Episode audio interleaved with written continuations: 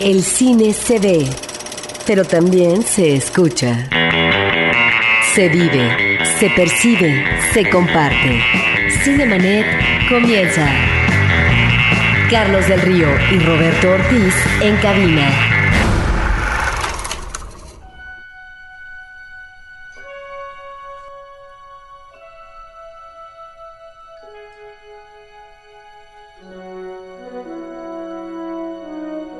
Y mientras escuchamos la entrada, querría yo pensar triunfal ahora del tema de Star Trek, el tema original que se escuchaba en la serie de televisión, pues les damos la más cordial bienvenida a Cinemanet, este programa dedicado al mundo del cine. Yo soy Carlos del Río, Roberto Ortiz, buen día. Pues muy buenos días a todo nuestro público. Un programa muy nutrido, Carlos. Un programa donde vamos a hablar de películas fuertes, por fin. Después de esta temporada apabullante eh, de la influenza que impidió estrenos durante varias semanas en este país, por fin eh, llegan ya, aterrizan películas muy importantes, muy fuertes y que están ahí para todo el público. Y podríamos decir, la verdad que creo que sin temor a equivocarnos, Roberto, que podemos estar ante la semana de mejores estrenos en un mismo fin de semana en la cartelera comercial. Esto creo que es muy importante porque nosotros normalmente avisamos de que tal o cual película es la mejor, ¿no? Le damos la palomita de la semana y creo que ahora tenemos más de una, lo cual lo hace verdaderamente interesante. Queremos que por favor nos llamen y nos digan qué es lo que ya vieron, viene Viaje a las Estrellas, Up, en fin, qué se estrenó. Bienvenidos. Cartelera. Los estrenos en pantalla grande. Pues arrancamos, estimado Roberto y querido público, con la película Los Secretos del Poder, State of Play, con Russell Crowe, Ben Affleck, Helen Mirren, Jason Bateman, muy, muy interesante, y la bellísima Rachel McAdams. La verdad que muy interesante estreno. Ya habíamos platicado de esta película hace un par de semanas, porque había estado de preestreno, inclusive algunos radioescuchas nos hablaron para comentarnos sobre esto, pero bueno, ahora es cuando finalmente hace su estreno normal. Es una película que no se deben de perder, es un thriller de corte periodístico en donde a la manera de eh, todos los hombres del presidente está el vínculo de un periodista con eh, lo que son secretos de poder.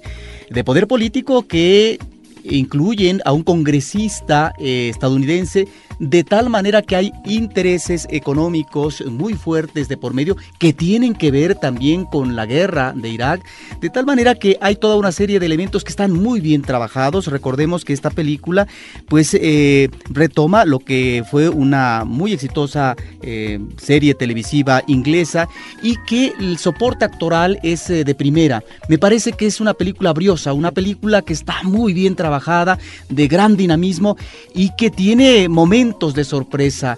Es una película muy recomendable, Los Secretos del Poder. Una película que obviamente nos remite no solamente, decía yo, a todos los hombres del presidente, sino a otros clásicos que tienen que ver con el mundo del periodismo en el cine, como La Hora de la Venganza. Y bueno, ahí, yo recordaría la llamada que tuvimos eh, cuando la platicábamos de una radio escucha, donde nos mencionaba lo interesante que tenía el filme de comentar las diferencias entre el periodismo clásico y eh, lo que tiene que ver con las nuevas tecnologías. Ahí están ambos representados con el periodista tradicional, que es el personaje de Russell Crowe, que prepara sus notas para la versión impresa, pero al mismo tiempo el diario en estos afanes de modernizarse ya tiene su propia página de internet y tiene a una entusiasta joven, menos experimentada por supuesto, pero es la que tiene que estar brindando las notas momento a momento, que es como se acostumbra ahora a través de la internet.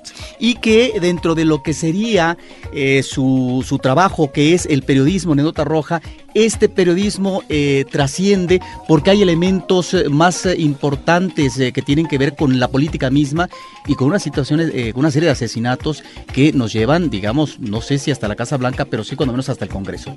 State of Play, dirigida por Kevin McDonald y con Russell Crowe y Ben Affleck. Nosotros continuamos con esto. La Palomita de Oro. Película de la semana.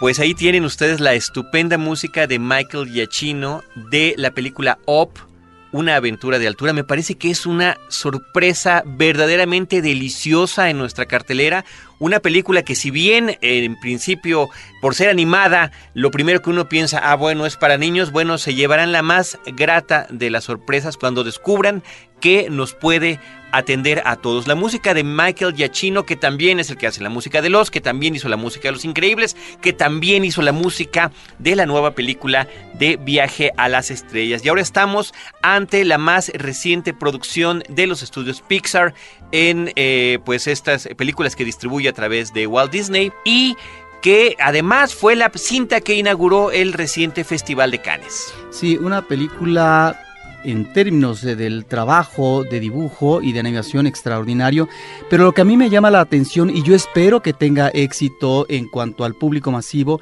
es que estamos... Eh, y aquí es sui generis, es eh, algo que es sorpresivo para mí, encontrar un personaje principal de una película de animación de este tipo de la tercera edad estamos ante un anciano. Es cierto, hay elementos que vemos eh, con anterioridad que tienen que ver con toda una vida, personajes de la infancia, de la adolescencia, juventud, pero la película aterriza eh, la historia finalmente en un hombre de la tercera edad y las aventuras eh, a las cuales se lanza que no vamos a platicar, pero que son realmente el concepto que hacen de aventura como diseño de animación me parece que es realmente atractivo.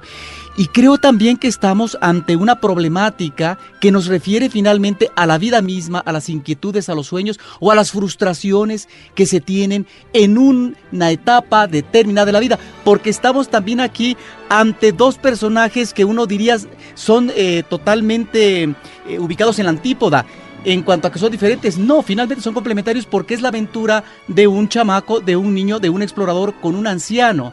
Y la dificultad que puede resultar para un anciano aceptar, convivir y finalmente tener también una estima y un cariño ante un pequeñín solitario que tiene también problemas en su biografía personal. Habrá que decir que cuando vimos el tráiler de esta película, los avances, en lugar de ver diferentes escenas de lo que acontece durante la película, veíamos una secuencia básica que es justamente la que da título a la película. A este hombre, eh, de, como dices tú, de la tercera edad, que a través de una cantidad de terrible de globos inmensa hace volar su casa y de repente ahí va la casa volando entre los edificios de una gran ciudad. Bueno, curioso porque a mí yo te he de decir que no me llamaba particularmente la atención pues ver esta, esta escena, ¿no? Y también se ve al niño, al Boy Scout que lo acompañará. Cuando uno ve el inicio de esta película, la, la parte inicial, las primeras secuencias de esta historia, previo a lo de esta casa, que sin contarles más porque de verdad es importantísimo que ustedes mismos se sorprendan cuando lo vean. Podríamos estar hablando, Roberto, de una lección de cine de cómo hacer cine, de cómo contar historias en un espacio reducido. También me decías tú antes de entrar al aire, de una lección de vida. Entonces, cuando después de conocer esa historia previa, llega el momento en el que la casa se eleva con los globos, lo vemos de una manera absolutamente poética. Bueno, y en eh, esa síntesis de la historia de la vida de un niño que se convierte en anciano a través del tiempo, hay momentos verdaderamente dramáticos, momentos que corresponden a situaciones de vida porque finalmente la vida no puede ser siempre alegre. La vida tiene dificultades, contradicciones y en el proceso finalmente se encuentra uno con situaciones de desgracia o de pérdidas, etcétera, de tal manera que ahí está plasmado tan solo en unos cuantos segundos una situación de vida que es toda la vida. Y otra de las cosas que a mí me llaman la atención, Carlos, y quiero compartir con el público, es que esta idea sensacional de llevar una casa a cuestas literalmente, eh, agarrarla, sostenerla eh, por parte de las espaldas de un pequeñín y por parte de un anciano, tiene que ver también con esta idea, con esta metáfora de cómo en la vida cargamos bultos, sacos y no nos desprendemos de ellos, porque ahí están los problemas. Y cuando vamos eh, a visitar o cambiamos a otro lugar de vida, cargamos con esos problemas y nunca nos separamos de ellos. En ese sentido me parece que ciertas ideas están muy bien cuajadas visualmente y es una película estupenda que toda la familia debe de ver. Que además es divertidísima, es una película que tiene unos gags sensacionales, de repente uno está riéndose a carcajadas y de repente uno puede encontrarse el más conmovedor de los momentos. De hecho, antes de entrar a la sala escuchábamos cómo platicaba una de las chicas que trabajaba allí en la sala contándole a otro compañero de la película, es que eh, te ríes y lloras. Te ríes y lloras, te ríes y vuelves a llorar. Y de verdad, la película al final es de, de, de un conmovedora, Roberto. y a la vez muy muy entretenida. Lo más, lo más emocionante que he visto yo recientemente en el cine. Es más, yo salí con los ojos empañados después de ver esta película, pero también simultáneamente muy alegre. Up, una aventura de altura, es una película codirigida por Pete Doctor y Bob Peterson. La voz en inglés es de, es de Ed Asner, del personaje principal, y del antagónico, ni más ni menos que de que de Christopher Plummer. Ahora, eh, lo que es importante mencionar es que está en pocas salas en inglés, quienes lo quieran escuchar en la, en la versión original. Y también decir, antes de pasar a la siguiente película, que eh, nuevamente el corto previo también de Pixar que ponen antes de que inicie la película es muy, muy, muy interesante y muy divertido. Seguimos con esto. La Palomita de Oro. Película de la semana. Segunda palomita de oro, segunda película de la semana. Eh, dos de tres, ¿eh? Dos de tres esta semana. De verdad que eh, es muy raro que tanto Roberto como yo coincidamos en que ambas, en que una misma película deba ser de la semana. No siempre lo hacemos. Y ahora tenemos tres esta semana. Estamos escuchando música de la película Bihur Hatis Moret. La visita de la banda, una coproducción de Israel, Francia, Estados Unidos, una ópera prima de Eran Korilin, una película también, Roberto, que nos invita a conmovernos. Una historia contada con muchos silencios, pero con mucha pasión y con mucho sentimiento, acerca de la visita de una banda musical de Egipto. Es una banda que pertenece a una comunidad policíaca de Alejandría, que eh, son invitados a inaugurar un centro cultural árabe en una ciudad israelí, pero no llega nadie a recibirlos al aeropuerto y por una confusión de una letra en el nombre de la ciudad llegan a otra, a un pequeño poblado donde absolutamente no pasa nada. Sí, es una película que por parte del lector tiene el planteamiento de hasta qué punto las diferencias de país nos llevan también a diferencias en las relaciones humanas. En este caso estamos ante eh, personajes que tienen que ver con Israel y personajes de Egipto que han tenido eh, situaciones eh, difíciles en las relaciones como países. Pero aquí creo que hay me da la sensación una idea de esta cuestión de a veces acercar a partir del vínculo humano lo que pueden ser más que las diferencias, las afinidades por la cultura, eh, por eh, no la cuestión territorial, pero sí por situaciones también de historia. Y en ese sentido me parece que la película no solamente nos está eh, refiriendo eso, recordemos que tan solo Dina, que es una chica que es dueña de un cafetín en donde va ella a recibir a esta banda porque está perdida, porque no ha llegado a su lugar donde va a dar un concierto, porque va esta banda a coincidir con la apertura de un centro cultural eh, en Israel. De tal manera que también hay una especie de encuentro de soledades, ¿no? Y también eh, lo que es la diferencia generacional, un joven que en principio podríamos pensar guapín, calán, y que bueno, también se encuentra con la frustración cuando va a una disco que la chica a la que quiere en este caso halagar pues no le responde como él quisiera. Pero está también la soledad de esta mujer guapa, madura, que ha decidido precisamente eso, no vincularse de manera permanente con un hombre en términos de relación de pareja sentimental que es Dina, pero está también el director de la banda, un hombre duro, un hombre que no da a conocer sus sentimientos, hermético, que es Taukif, que es finalmente un personaje que tiene una situación difícil en su pasado cercano. De tal manera que ahí están estos personajes y lo que más llama la atención es el mutismo, eh, es lograr una comicidad a partir de qué, a partir de lo que tú dices, de silencios, casi no hay diálogos, a partir de las expresiones faciales, pero expresiones que, pareciera no cambian en mucho. Estamos realmente ante un planteamiento cómico que solamente los grandes maestros lo logran. Estamos ante una ópera prima que hay que celebrar y que hay que invitar al público para que vea, porque son de las películas que lamentablemente no se quedan demasiado tiempo en cartelera, pero que también, aparte del cine comercial, hay una copia en Cineteca Nacional. Además de que esta película, si no me equivoco Roberto, originalmente se estrenó aquí en México en una muestra de la Cineteca Nacional, ahora finalmente llega a las salas comerciales, creo que es una gran oportunidad para verla, es muy entretenida, es una película muy divertida, tan solo la secuencia que hay en una pequeña discoteca donde un hombre mayor o un, joven le, le enseña a otro todavía más joven cómo debe de seducir a una chica es verdaderamente hilarante. A través de la mímica nada más. Absolutamente, absolutamente. Muy interesante película. Una película que además está hablada en más del 50% en inglés, porque si bien los personajes egipcios hablan entre ellos en árabe, los de Israel en hebreo entre ellos, bueno, para comunicarse entre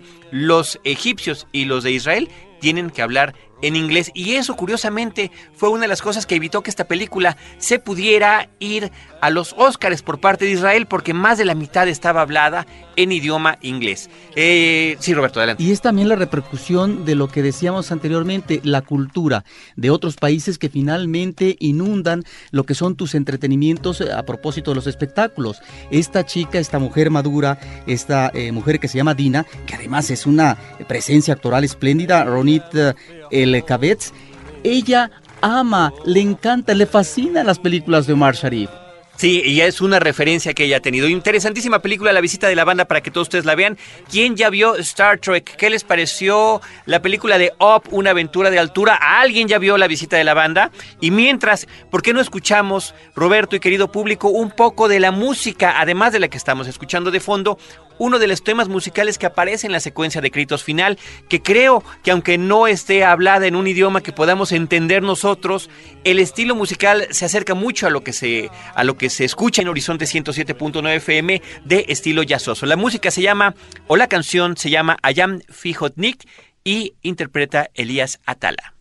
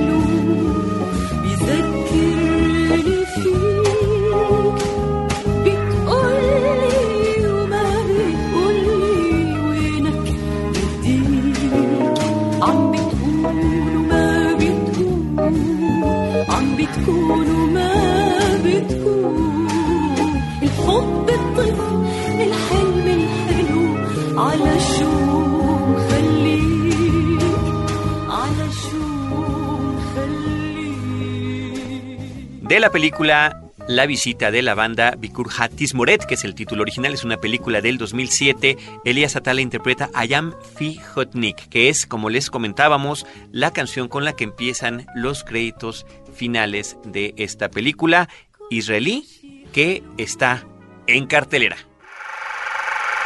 Cinemanet está de intermedio. Regresamos en un instante.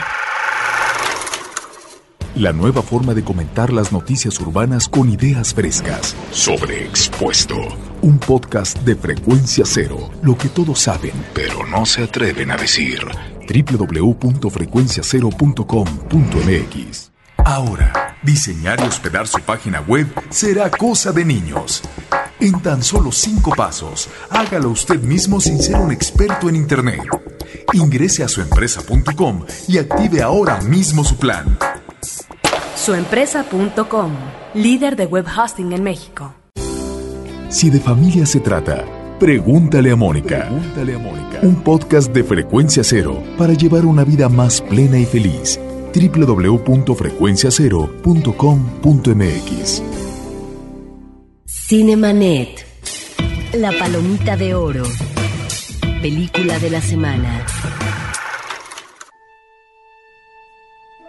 Si fuéramos profesores en alguna universidad diríamos que, somos barquísimos. ¿Cómo es posible? ¿Cómo es posible que tres películas le podamos poner palomitas de oro cuando pasan semanas y semanas y semanas en las que no estamos reconociendo desde nuestra perspectiva eh, humilde, claro, este, que, que, una película lo vale? Y ahora, eh, insisto yo, tenemos este fin de semana en el que están llegando esta diversidad de películas, ¿no? Películas familiares, películas también que tienen que ver con la aventura, películas conmovedoras, películas de otros países que realmente nos están haciendo delicias en esta ocasión.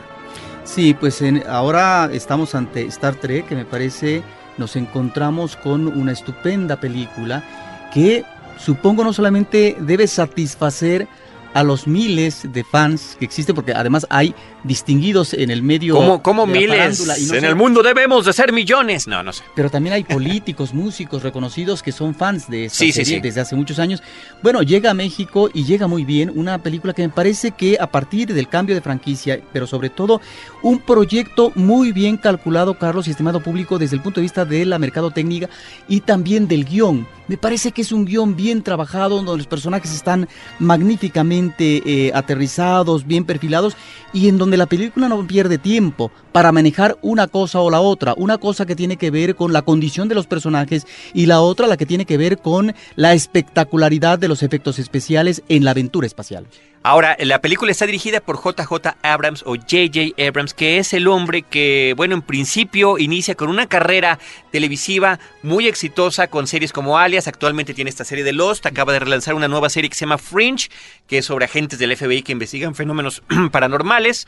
Después incursiona en el cine como director con Misión Imposible 3, que posiblemente sea la mejor de las tres películas, la que mejor ritmo tiene, la que mejor maneja la aventura, la acción y la emoción y ahora, a la hora de que se iba a involucrar en este proyecto como productor originalmente de la nueva película de Star Trek, vio el guion del mexicano Roberto Orsi y de Alex Kurtzman y decide él tomar la rienda del asunto. Se trata de inyectar la energía a un proyecto, a un fenómeno mediático que ha existido a lo largo de más de cuatro décadas. Estamos hablando que la serie original inició en 1966 y su influencia no solamente en lo que tiene que ver con ciencia ficción, sino como ciencia ficción tomada como alegoría para plantear una utopía, un futuro en el que todos nos podamos llevar bien, pero también para poder señalar problemas que en los distintos momentos en los que se ha presentado esta serie han sido de eh, importancia mundial. En ese momento, en los 60, pues era la Guerra Fría, el feminismo, eh, en fin, un montón de cosas que fueron manejadas con inteligencia en un contexto fantástico. Sí, a mí lo que me llama la atención eh, está ese lado en donde parece ser no que se pierda, pero eh, no tiene tal vez eh, la misma profusión que otras películas o la serie televisiva a propósito de estos planteamientos que tú dices y creo que ahora estamos ante una película eh, de mucha acción, una película eh, muy entretenida y a mí lo que me llama la atención es que están muy bien relacionados una cosa con la otra, lo que decía yo al principio. Me gusta cómo eh, se manejan los dos personajes principales, ¿no? En donde tenemos que ver con sus orígenes, es decir, con su infancia. Capitán Kirk y del señor Spock. Exactamente, y al mismo tiempo de su juventud. Y cómo vemos desde la infancia naturalezas humanas contradictorias, estos déficits o diríamos situaciones que no pueden ellos por sí solos resolver, porque hay una, un elemento ahí de la biografía eh, y un elemento que tiene también con su condición humana o relacionada, digamos, con otra estirpe, que realmente lo vuelve personaje contradictorio y complejo, en este caso Spot, pero también en el caso de Kirk, estamos realmente ante una eh, ante un personaje eh, muy rebelde, eh, de iniciativa propia, muy juguetón, pero al mismo tiempo con arrojo.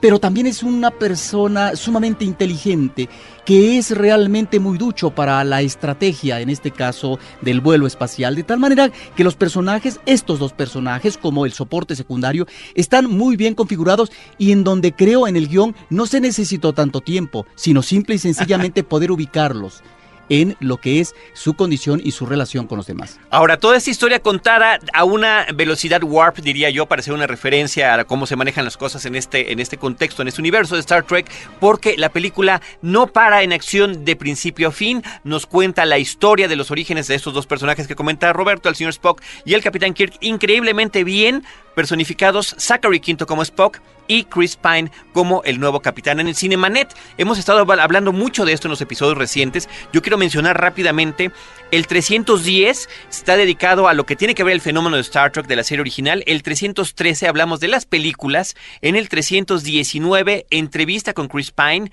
el nuevo Capitán Kirk. Y en el 321 entrevista con Zachary Quinto, el nuevo señor Spock. Así que los dejamos para que puedan también consultar esa información y haremos un nuevo podcast con un detalle de nuestra opinión sobre esta película que de verdad agradecemos se haya realizado. Comentarios que nos han llegado.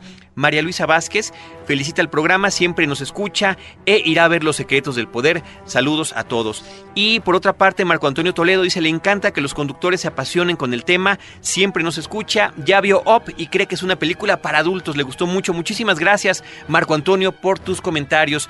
Y yo quiero mandar un saludo a Laida Piña y a André Hernández que también nos llamaron.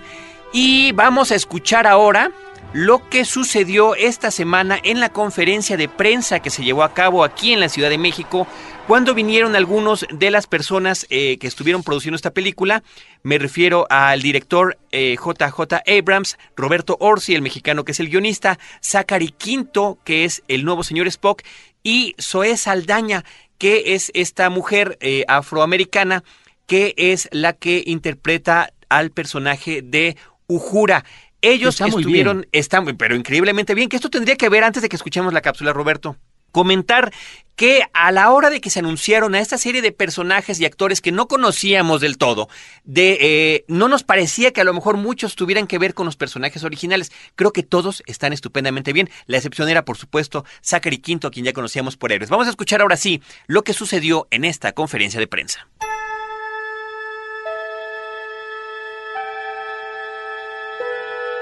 Space, the final frontier.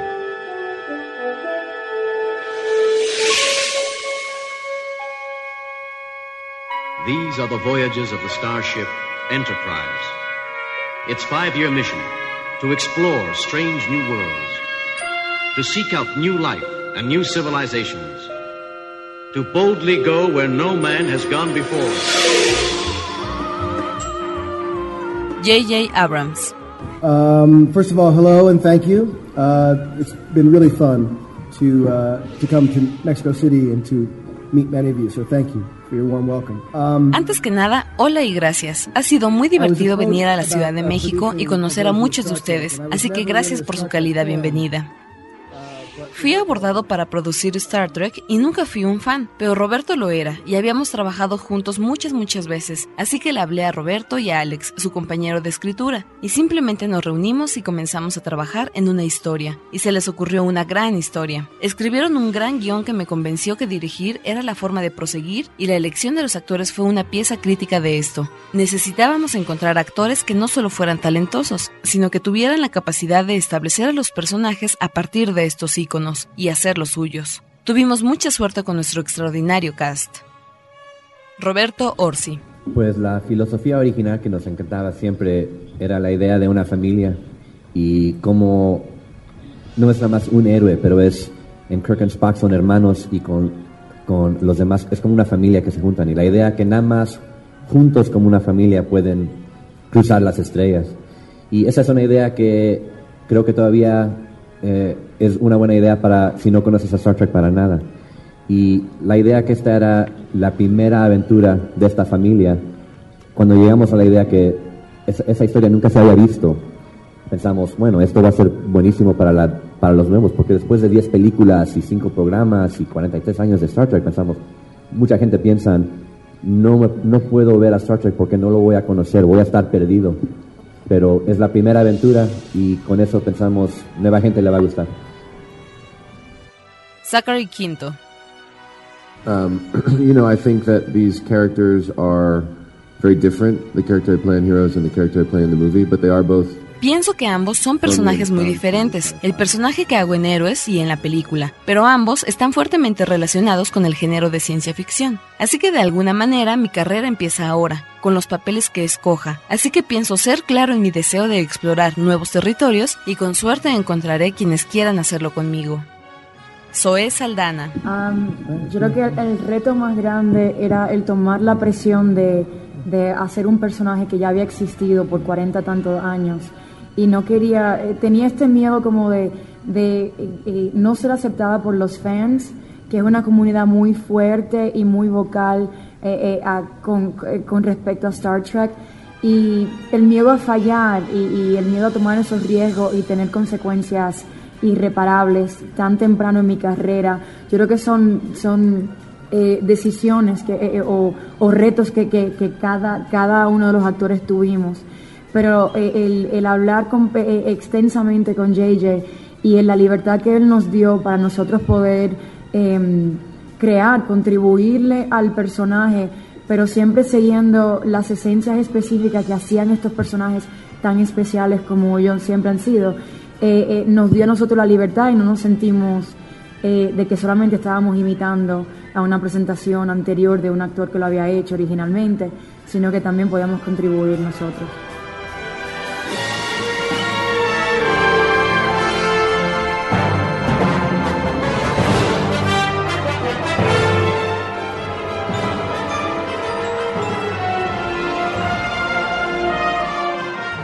Pues ahí están algunos de los comentarios de lo que pasó en esta conferencia de prensa. Zoe Saldaña, aunque nació en Nueva York, ella creció algún tiempo en República Dominicana, por eso el acento con el que ustedes la escucharon. Nosotros estamos ya despidiendo este programa. Queremos agradecer a todo nuestro equipo de producción.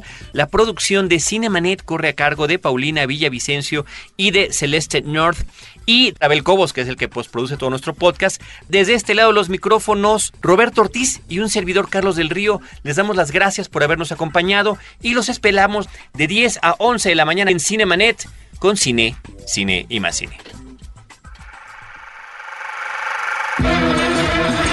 Cinemanet termina por hoy. Más cine en Cinemanet. Frecuencia Cero, Digital Media Network, www.frecuenciacero.com.mx, pioneros del podcast en México.